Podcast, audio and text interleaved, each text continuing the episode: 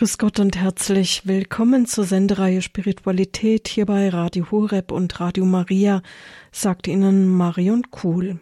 Heute feiern wir das Hochfest der ohne Erbsünde empfangenen Jungfrau und Gottesmutter Maria.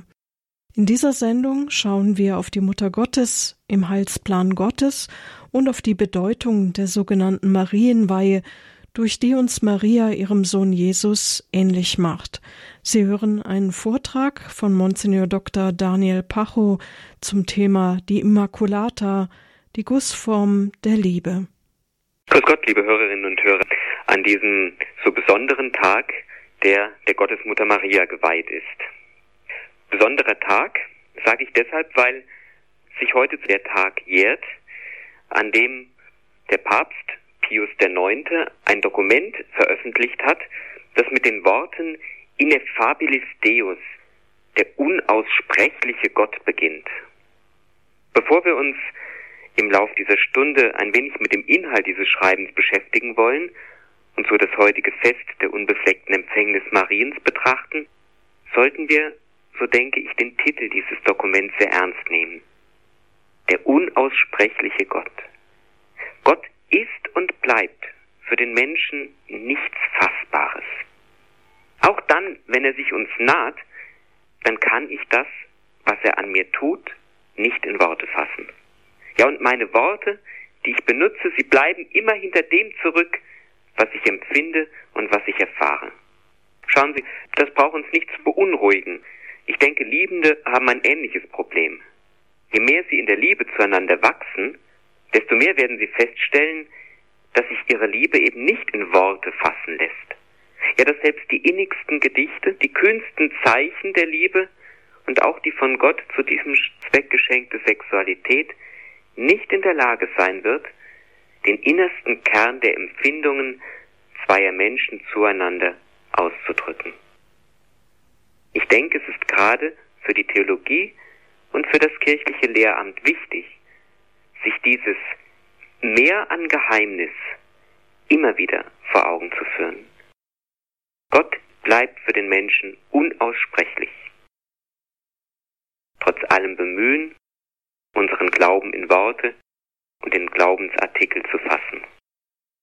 Und deshalb werden wir auch das heutige Fest Geheimnis nicht dadurch erfassen, dass wir allein den Inhalt der Worte dieses Dokumentes studieren, sondern wir müssen uns schon jetzt auf einen Sprung vorbereiten, der über die Worte und über das menschliche Verstehen im Sinne eines vernünftigen Erfassens und Ausdrückenkönnens hinausgeht. Auch das ist für uns gläubige Menschen nichts Unbekanntes. Ein Mensch, der an Gott glaubt, der wird immer wieder an diese Grenze stoßen. An eine Grenze, an der ich Gott nicht mehr verstehe. Eine Grenze, an der ich ihn nicht mehr in das Koordinatensystem meiner menschlichen Vernunft einordnen kann. Und doch sind diese Grenzen die entscheidenden Augenblicke in meinem Glauben. Das sind doch letztlich die Augenblicke, in denen Glaube zum Glauben wird. Wenn ich sage, dass ich ihm vertraue und dass ich mich in seine Arme werfe. Auch dann, wenn ich ihn nicht verstehe. Und wer das einmal mit Gott erlebt hat, der kann bezeugen, dass in diesem Sprung Gott selbst mich auffängt und mir dann eine Sicherheit schenkt, die viel, viel größer ist als jede Sicherheit, die mir mein menschliches Verstehen zu bieten in der Lage ist. Ich möchte Sie einladen, dass wir zu Beginn im Gebet den unbegreiflichen und unaussprechlichen Gott bitten, dass er uns heute und in dieser Stunde die Gnade zu diesem Schritt schenken möge. Vater im Himmel, ich möchte dir danken für die Stunde der Immaculata. Ich bringe ihr jetzt jeden Hörer, der zugeschaltet ist. Ich bringe dir alle Menschen auf dieser Erde. Lege sie in das Herz der Unbefleckten hinein, wo sie verwandelt werden wo sie die Freiheit geschenkt bekommen, die du einem jedem Menschen geschenkt hast. Ich bitte dich um die Gnade des Glaubens, die Gnade, deinen Plan der Liebe zu verwirklichen, einzustimmen, so wie nur Maria einstimmen konnte in den Plan der Erlösung. Darum bitten wir dich durch Christus, unseren Herrn.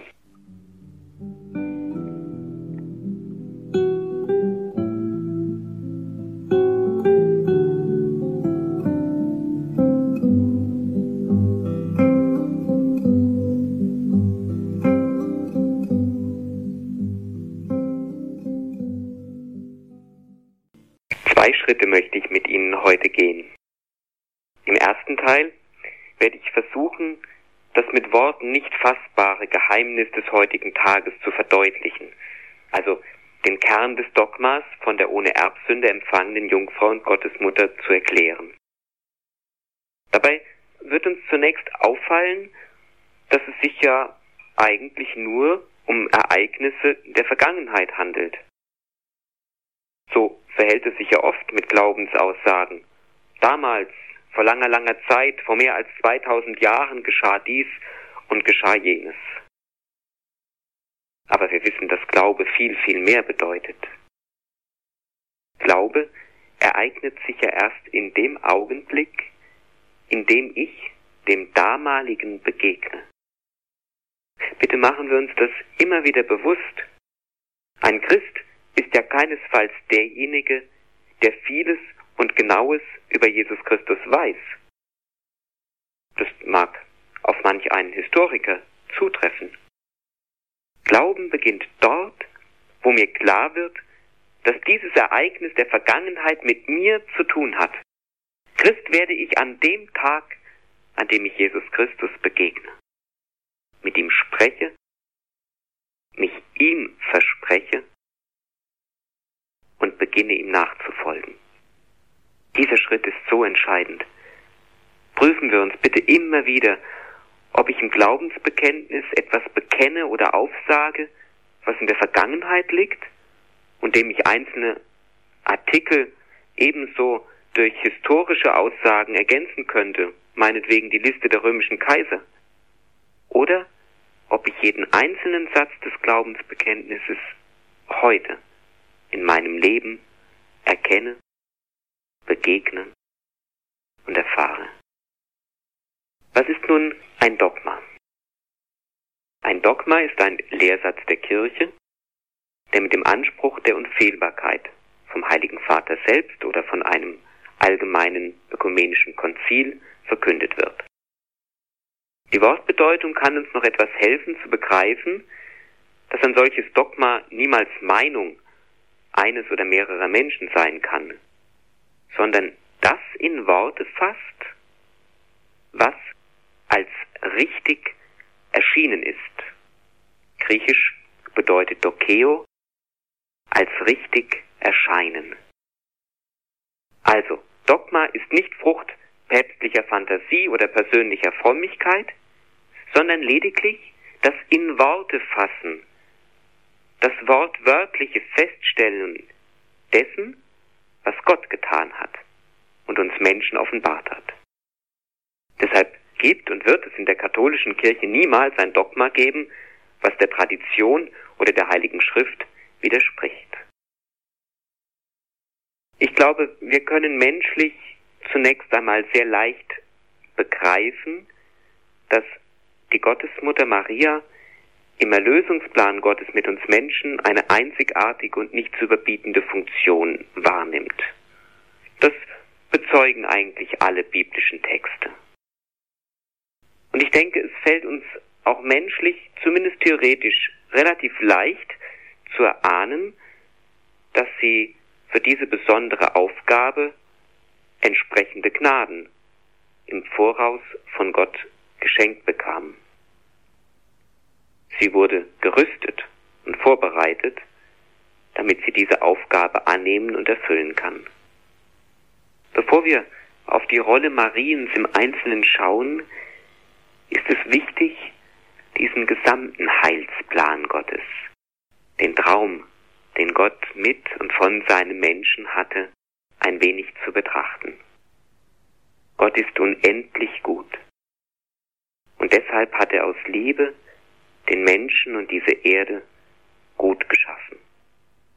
sein tiefstes Sehnen war es und ist es, dass der Mensch, sozusagen der Liebling seiner Schöpfung, in Liebe bei ihm sei. Und deshalb hat Gott uns Menschen die Möglichkeit geschenkt, ihn auf zwei unterschiedliche Weisen zu lieben.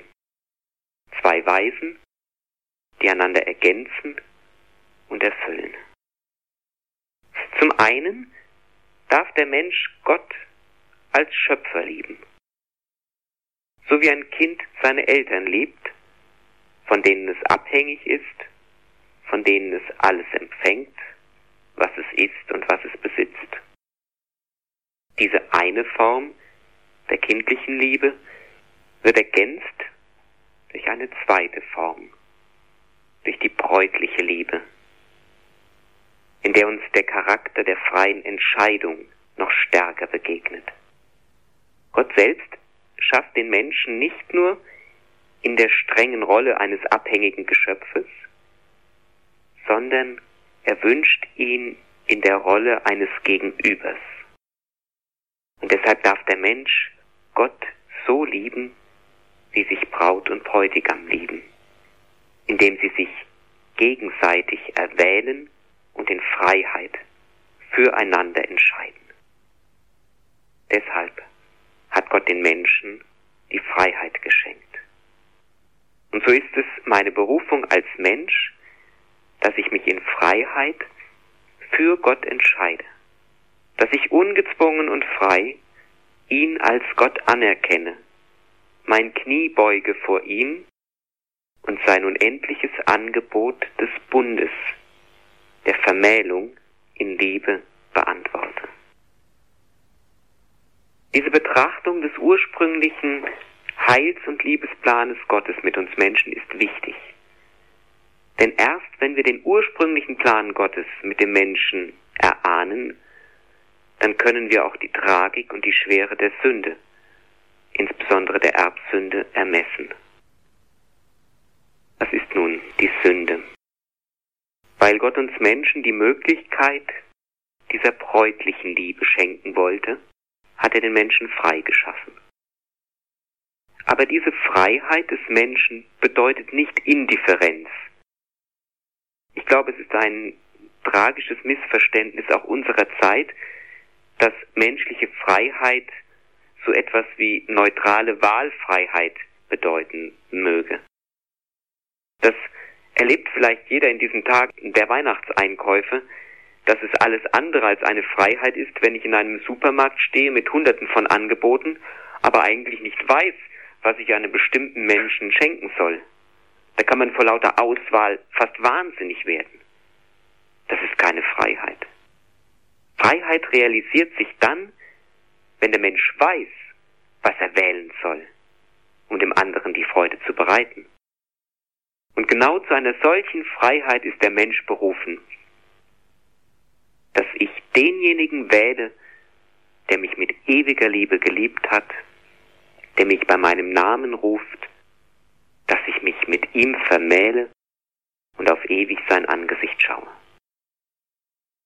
Das ist Freiheit und das ist die Berufung des Menschen. Und dann verstehen wir vielleicht, wenn es im Katechismus der katholischen Kirche heißt, unter der Nummer 387, nur in Kenntnis dessen, wozu Gott den Menschen bestimmt hat, erfasst man, dass die Sünde ein Missbrauch der Freiheit ist, die Gott seinen vernunftbegabten Geschöpfen gibt, damit sie ihn und einander lieben können. Sünde ist nichts anderes als ein Missbrauch der Freiheit, die uns geschenkt wurde, um Gott zu lieben. Unsere Stammeltern, die ersten Menschen dieser Erde, sie haben ihre Freiheit missbraucht. Sie haben freiwillig etwas getan, was dem inneren Wesen des Menschen zutiefst widerspricht. Was ist damals passiert? Lesen wir die biblische Erzählung vom Sündenfall in der Genesis richtig. Worum geht es denn da eigentlich? Es handelt sich nicht um den Verstoß irgendeines Gesetzes, als hätte jemand gegen die Straßenverkehrsordnung verstoßen.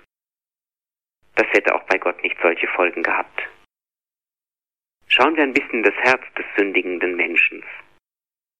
Das Schlimme, was wir in dieser ersten Sünde finden, ist das Misstrauen im Herzen, der Zweifel an Gott. Gott ist nicht gut. Er will vielleicht nicht das Beste für mich. Ich glaube, das ist für Eltern der schlimmste Satz, den Kinder sagen können. Meine Eltern wollen nicht das Beste für mich. Und genau das haben die ersten Menschen in der Sünde gesagt. Die erste Sünde bestand ja in ihrem Wesen darin, dass der Mensch Gott in dem, was er von ihm bekam, misstraute. Gott meint es doch nicht gut mit uns. Er gibt uns nicht das Beste, sondern enthält uns etwas vor. Eben verborgen im Baum der Erkenntnis. Dieses innere Misstrauen, das Zweifeln an der Liebe Gottes, nützt diese verführerische Schlange und verführt den Menschen dazu, dass er seine Freiheit missbraucht. Ich nehme jetzt die Sache selbst in die Hand. Statt ein Geschenk für jemand anderen zu kaufen, dem man ja vielleicht gar nicht trauen kann, kümmere ich mich lieber selber um mich. Der Mensch zieht sich selbst Gott vor, entscheidet sich für sich selbst gegen Gott und somit gegen sein Geschöpfsein und letztlich gegen sein eigenes Wohl. Das ist das verkrümmte Herz, von dem der heilige Augustinus spricht. Das Herz, das eigentlich zur Liebe berufen war, zum Schauen auf den Geliebten, verkrümmt sich in sich selbst und schaut nur noch auf sich. Unter den Folgen dieses verkrümmten Herzens leiden wir bis zum heutigen Tag. Und wenn wir ehrlich sind, müssen wir doch alle zugeben, dass wir in unserem eigenen Leben, in unserem eigenen Herzen dieses Einfallstor für das Böse, dass auch ich immer dazu neige, meinem Gott zu misstrauen, erkennen kann. Ich glaube, jeder von uns weiß, dass diese Grundversuchung in uns ist, die nicht selten mit der Erfahrung von Leid verknüpft sein mag. Denn solange alles nach meinem Plan läuft, solange ich Erfolg habe, solange es mir gut geht, da muss ich ja nicht an Gottes Wohlwollen zweifeln. Aber wehe dem, da kommt etwas, was ich nicht verstehe. Sobald eine Erfahrung in mein Leben tritt, die mir auf den ersten Blick nicht Freude und Glück, Wohlbefinden und Erfolg bereitet, da ist er da, dieser unterschwellige Vorwurf gegen Gott. Er würde mir nicht das Beste geben. Vielleicht tarnen wir diesen Vorwurf ein bisschen, wenn wir fragen, warum lässt Gott das zu? machen wir uns immer wieder bewusst, dass hinter dieser Frage Misstrauen gegenüber Gottes Güte steht.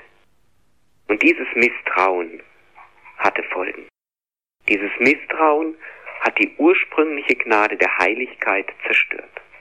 Dieses Misstrauen hat die Harmonie, die zwischen Gott und Mensch, von dem uns die ersten Seiten der Heiligen Schrift in wunderbarer Weise berichten, wenn es da heißt, dass Adam mit seinem Schöpfer im Garten spazieren geht. Dieses Misstrauen hat diese Harmonie zerstört.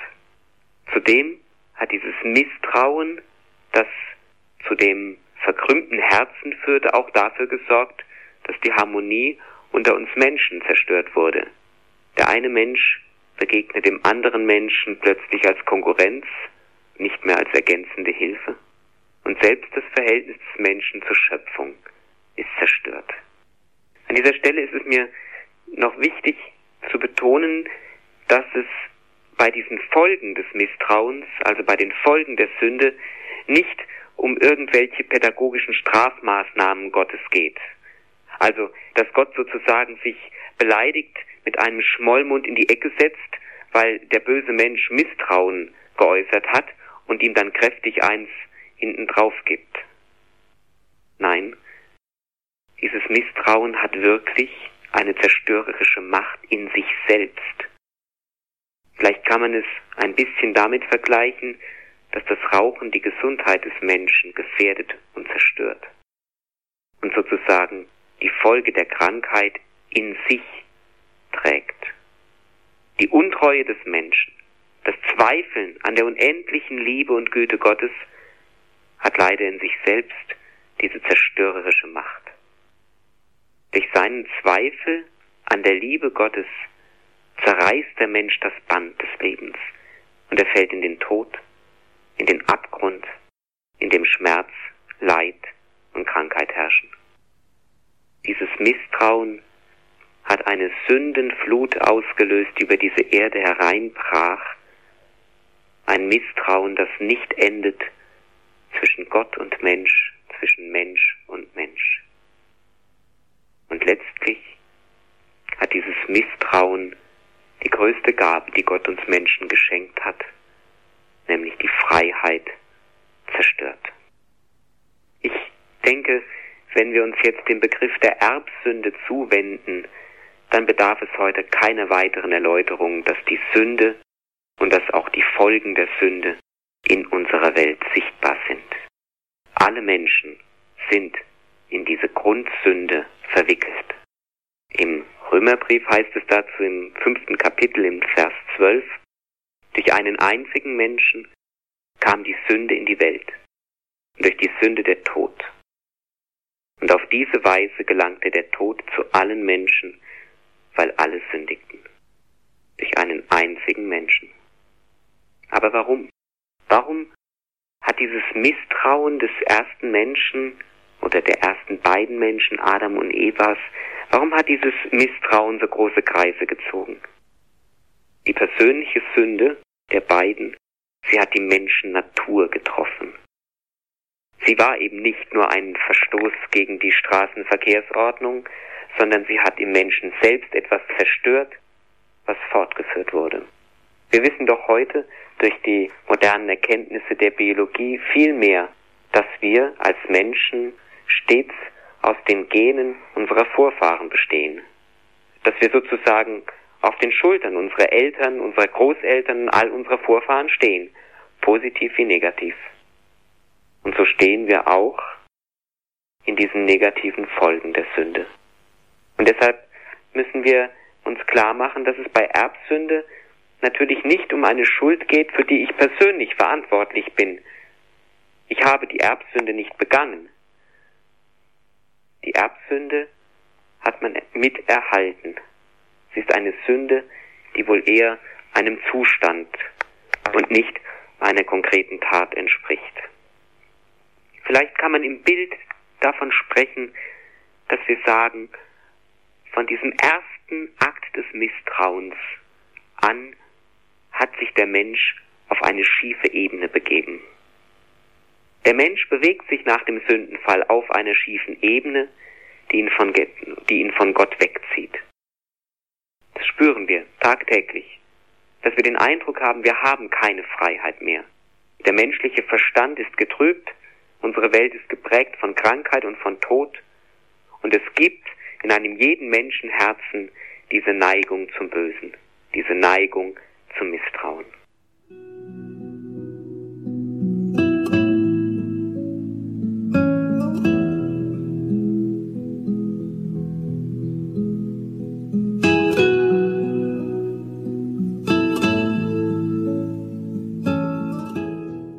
Vom ersten Tag an, nachdem der Mensch sich auf diese schiefe Ebene der Sünde begeben hat, beginnt für Gott ein Kampf. Gott will um die Freiheit des Menschen kämpfen. Er will kämpfen um die Freiheit des Menschen, die der Mensch sich selbst nicht wiedergeben kann. Leider musste auch Gott sehr schnell merken, dass er unter den Bedingungen der schiefen Ebene letztlich das Herz des Menschen nicht erreichen kann. Das ist die Geschichte, die wir lesen können im Alten Testament, in dem er immer wieder versucht, von außen den Menschen auf die richtige Bahn zu bringen und doch der Mensch immer wieder neu in dieses alte Muster der Urschuld verfällt. Die Härte dieses Kampfes hat uns die Schwere der Sünde offenbart. Erst am Kreuz, dem allerletzten Schritt, den Gott hat gehen können, dem er sich selbst dem Tod ausliefert, ist der Mensch erneut zur Freiheit erlöst worden. In der Taufe empfange ich die Vergebung aller Sünden, aller Erbschuld, die mich bindet und unfrei macht und die mich auf eine schiefe Ebene gestellt hat, auf der ich niemals aus eigener Kraft das Ziel hätte erreichen können. Liebe Hörerinnen und Hörer, machen wir uns das immer wieder klar. Wir leben in der Freiheit der Kinder Gottes. Gott hat mich befreit von allen Folgen der Sünde. Ich darf ihm in aller Freiheit Ja sagen. Ich darf sein Liebesangebot beantworten und keine Macht der Welt kann mich davon hindern. Ich glaube, gerade wir Christen dürften in unserer Zeit, in der so viel von Unfreiheit des Menschen gesprochen wird, diese Freiheit in unsere Welt hinaustragen und bezeugen. Und wodurch haben wir diese Freiheit? Durch die Erlösung, die Jesus uns erwirkt hat am Kreuz, durch seinen Tod, durch seinen Gehorsam, hat er mich befreit. Wie kam es nun zu diesem Sieg? Das Problem war ja, dass Gott, obwohl er um die Unfreiheit des Menschen wusste, ihn selbst in diesem Zustand noch geachtet hat. Also sozusagen auf ein freies Ja zu seinem Rettungsplan warten musste. Er konnte und er wollte nichts tun, bis eine Antwort des Menschen, ein Hilferuf von Seiten des Menschen an das Ohr Gottes dringen würde. Dahinter steckt, dass er den Menschen nicht seiner ursprünglichen Anlage berauben wollte, dem Menschen sozusagen sein freies Herz ausbauen wollte, das er ja noch brauchen würde, um Gott wieder bräutlich zu lieben. Schauen wir jetzt an dieser Stelle auf die Gottesmutter. Denn den Platz, den Maria gerade in diesem Tun Gottes einnimmt, ist ein ganz besonderer.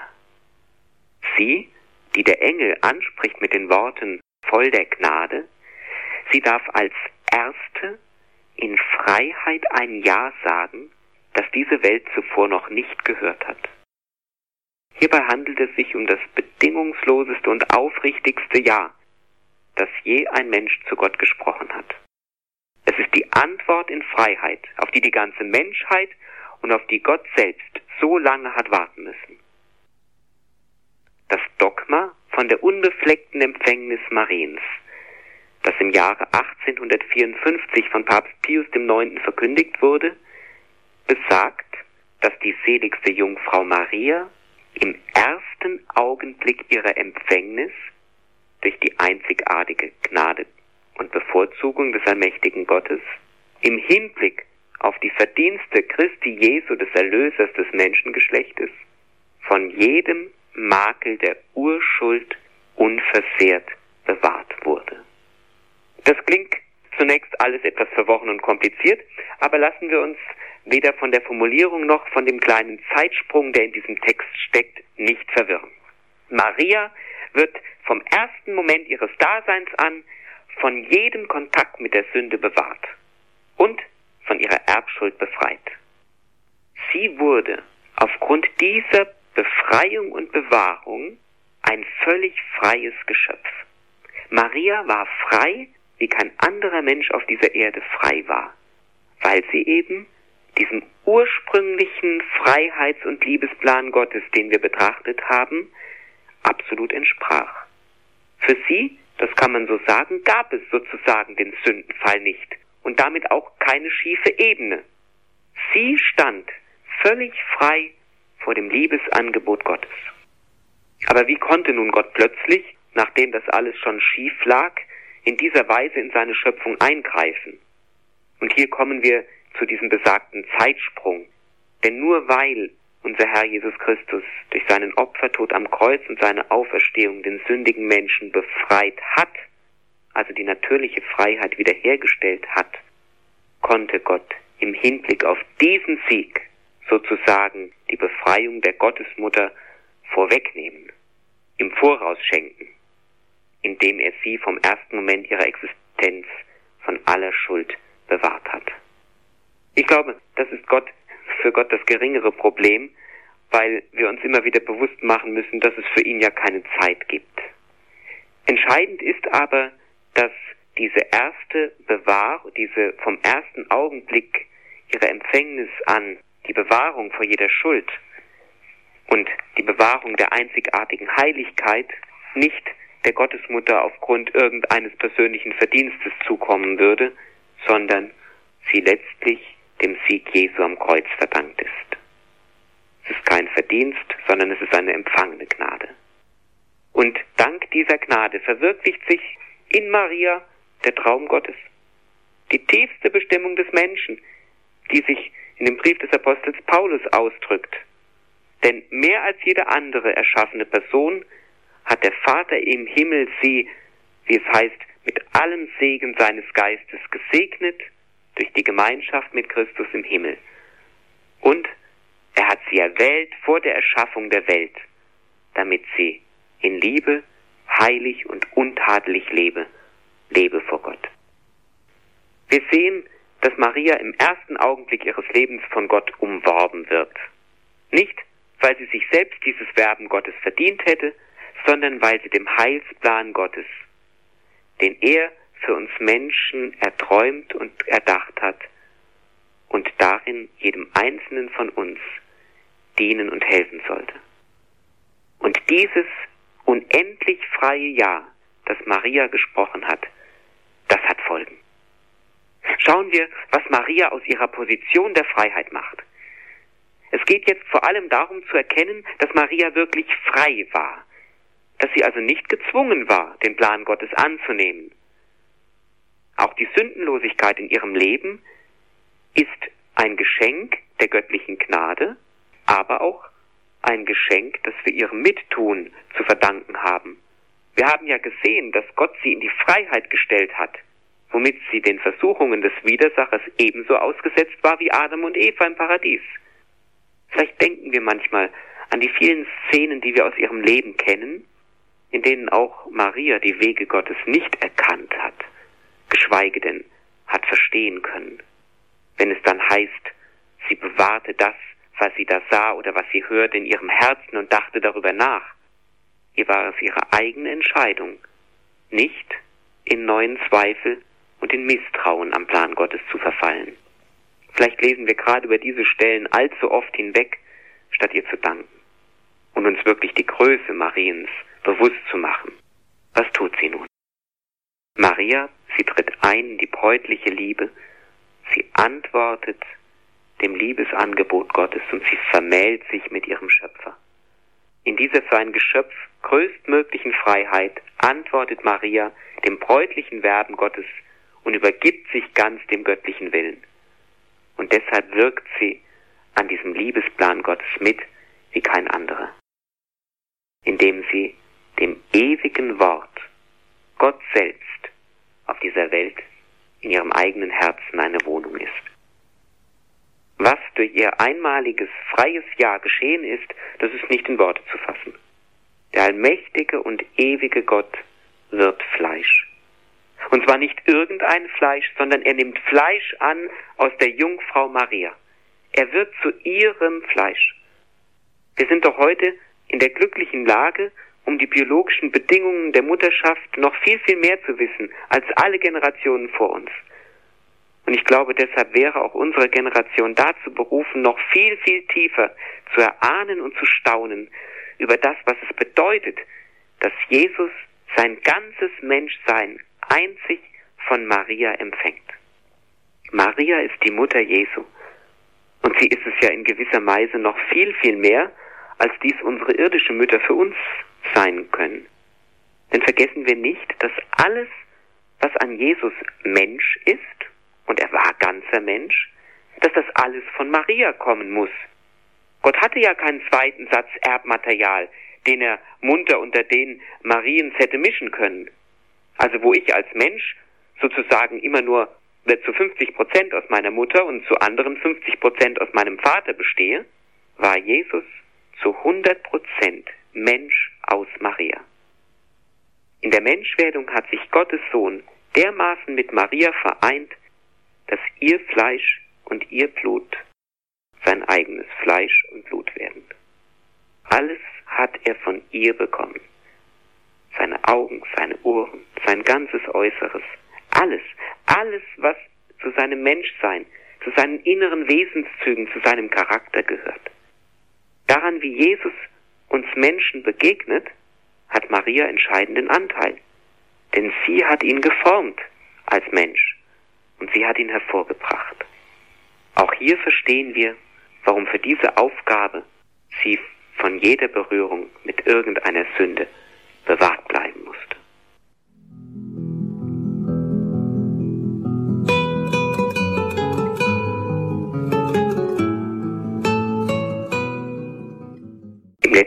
Meiner Gedanken zum heutigen Festtag möchte ich jetzt den entscheidenden und letzten Schritt tun.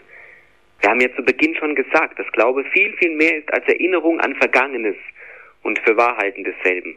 Wir freuen uns ja am heutigen Tag nicht nur mit Jesus über seine wunderbare Mutter, die ihm den Leib und das Blut geschenkt hat, das er selbst zu unserem Heil am Kreuz vergossen hat. Wenn Gott uns all diese Hintergründe des Kommens Jesu offenbart, und deshalb kennen wir dieses Dogma, dann will er mir darin begegnen. Und dann haben diese Dinge für mich heute und jetzt eine entscheidende Bedeutung. Wir wissen von Maria, dass sie als Immaculata, als unbefleckt Empfangene, Jesus Mutter im Vollsinn war und ihm alles gegeben hat und ihn als Mutter geprägt und erzogen hat.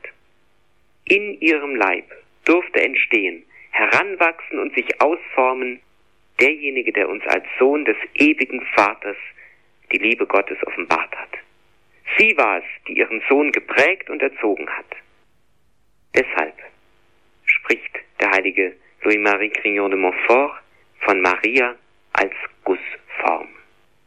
Der himmlische Vater hat sich die Mutter seines Sohnes als Immaculata so gebildet, dass er ihr seinen einzigen und ewig geliebten Sohn anvertraut. Maria ist die Gussform Jesu gewesen, damit sie ihn als Mensch forme, und zwar in einer Art und Weise forme, dass der Vater ihn eines Tages als seinen geliebten Sohn, an dem er Gefallen gefunden hat, wiedererkennt und bekennt.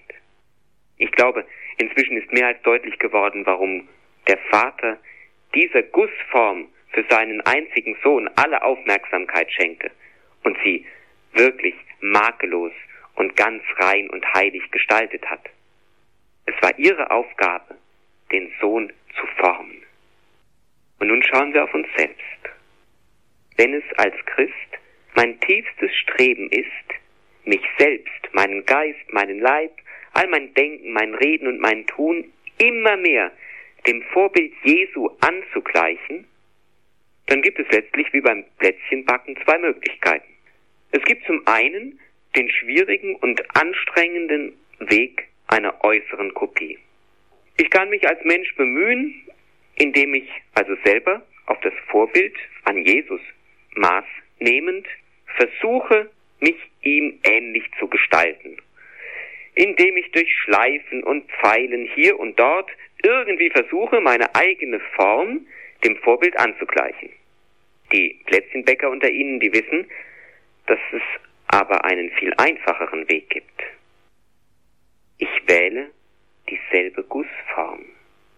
Ich begebe mich in die Form, die mein Ideal geprägt und geformt hat und habe so die größtmöglichen Aussichten, diese angestrebte Ähnlichkeit zu erreichen.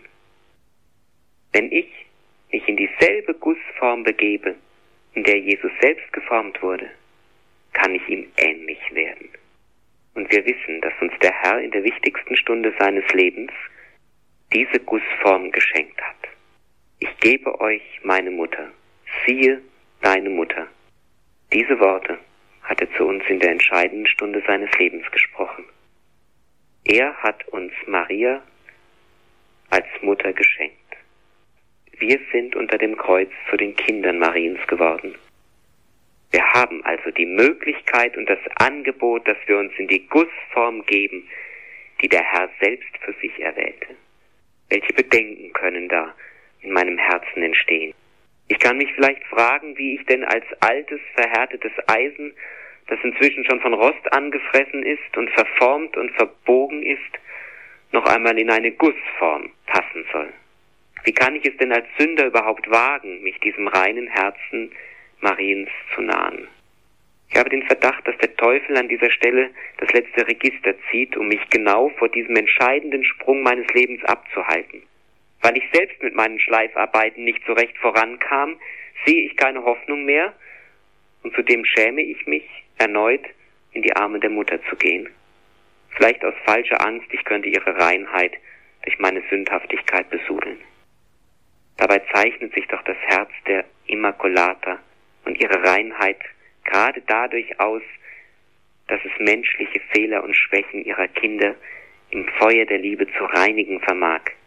Was wäre das für eine schwache und nur menschliche Reinheit, die stets auf das eigene Strahlen achten müsste und jeden Kontakt im Sinn mit der Begegnung mit irgendwelchen Sünden meiden müsste. Noch vor dem Gedanken an die Beichte darf ich mich als Kind Mariens, das wieder einmal frisch in den schlammigen Sumpf der Sünde dieser Welt gefallen ist, in ihre Arme und ihr Herz werfen. Ich brauche keine Angst haben, dass ich ihre Reinheit dadurch beschmutzen könnte. Und wissen wir doch, dass jedes eigene Verreiben eines Fleckes auf einem weißen Gewand nur dafür sorgt, dass dieser Fleck noch viel tiefer ins Gewebe eindringt. Die Reinheit Mariens ist ihr stets vom Allerhöchsten geschenkt, so dass sie gerade dazu gedacht ist, dass sie mich als Schmutzfink aufnimmt und mit ihren Strahlen auch meine Blässe austreibt. Aber ist es zu spät? Ich bin ja nun nicht mehr in der Phase eines jungen Kindes oder gar eines Embryos, der noch geformt wird. Auf unserem Weg des irdischen Lebens geht es darum, einzig darum, dass wir Jesus gleich und ähnlich gestaltet werden. Und das Entscheidende ist, dass wir auf der Zielgerade diese Ähnlichkeit erreicht haben. Und wenn ich bereit bin, durch mein Mittun mich wieder neu schmelzen und formen zu lassen, dann traue ich diesem liebenden Herzen Mariens alles zu, auch aus dem letzten Klumpen Eisen und Verhärtung, das wunderbare Bild ihres Sohnes erneut in mein Herz zu prägen. Und wenn ich nun frage, warum kann ich nicht direkt zu Jesus gehen? Ich weiß es nicht. Sein Plan, er ist unaussprechlich. Wir wissen nicht, warum Gott Maria in dieser außergewöhnlichen Art und Weise in seinen Heiß- und Liebesplan mit einbezogen hat. Aber er hat es getan. Und auch wenn ich es nicht verstehe, bin ich eingeladen, seinen Weg, den er für mich erdacht hat, zu gehen und anzunehmen. Was bedeutet das ganz konkret?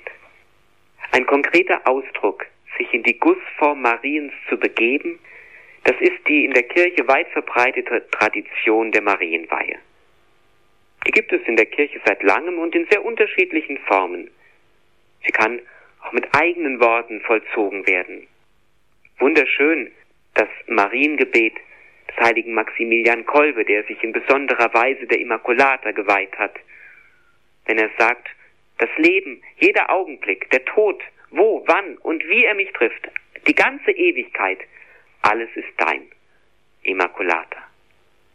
Nimm alles in deine Hände, wie es dir gefällt. Marienweihe, sie ist die bewusste Übergabe des eigenen Seins an die Gottesmutter, und zwar an die Gussform, die unbefleckt empfangene.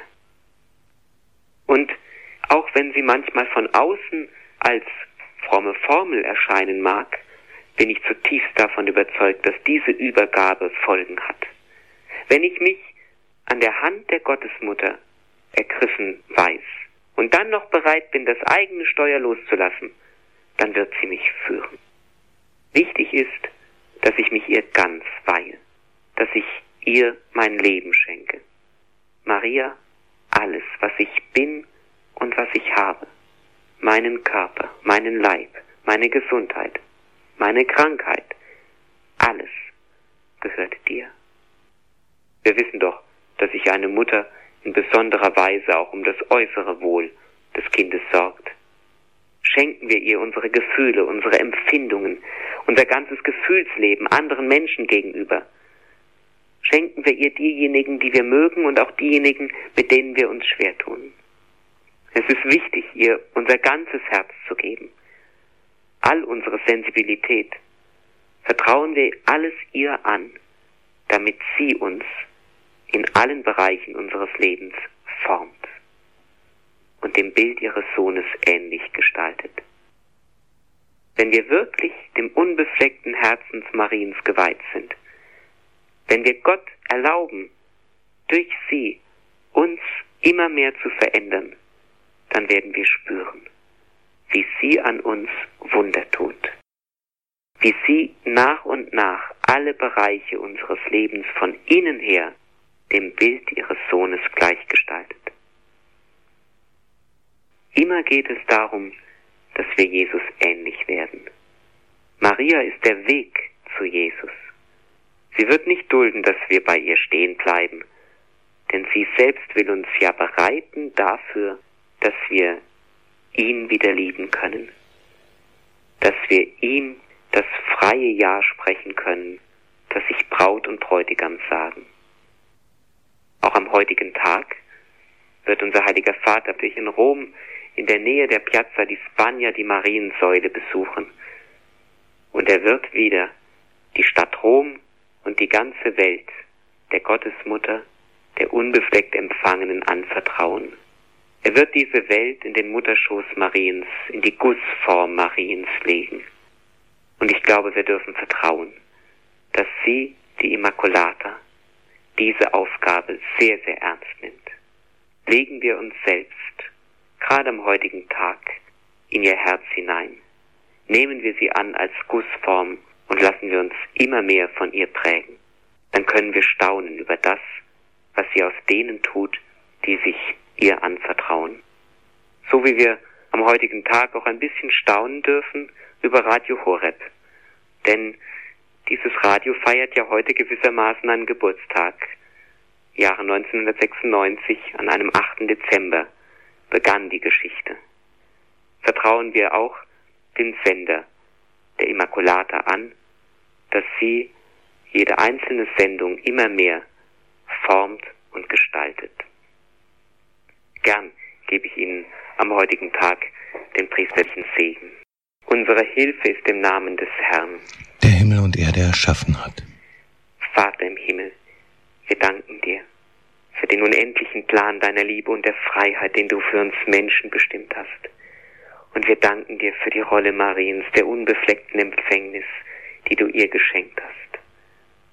Danke, Maria, dass du diese Aufgabe angenommen hast, dass du Ja gesagt hast, als du Jesus empfangen hast und dass du auch unter dem Kreuz erneut zu mir als deinem Kind Ja gesagt hast. Ich lege jetzt alle Menschen dieser Erde, alle Hörer in dein unbeflecktes Herz hinein, dass du sie formst und verwandelst und sie so dem Bild deines geliebten Sohnes immer ähnlicher werden. So segne und bewahre euch im Herzen der unbefleckten Jungfrau und Gottesmutter Maria, der allmächtige Gott, der Vater, der Sohn und der Heilige Geist. Amen. Gelobt sei Jesus Christus. In Ewigkeit. Amen. Das war hier bei Radio Horeb und Radio Maria ein Vortrag von Monsignor Dr. Daniel Pacho, die Immaculata, die Gussform der Liebe. Nachhören können Sie das in der Mediathek von Radio Horeb unter www.horeb.org oder Sie können auch eine CD bestellen beim CD-Dienst von Radio Horeb unter der 08328 921 120. Ihnen noch einen schönen und gesegneten Festtag, das wünscht Ihnen Marion Kuhl.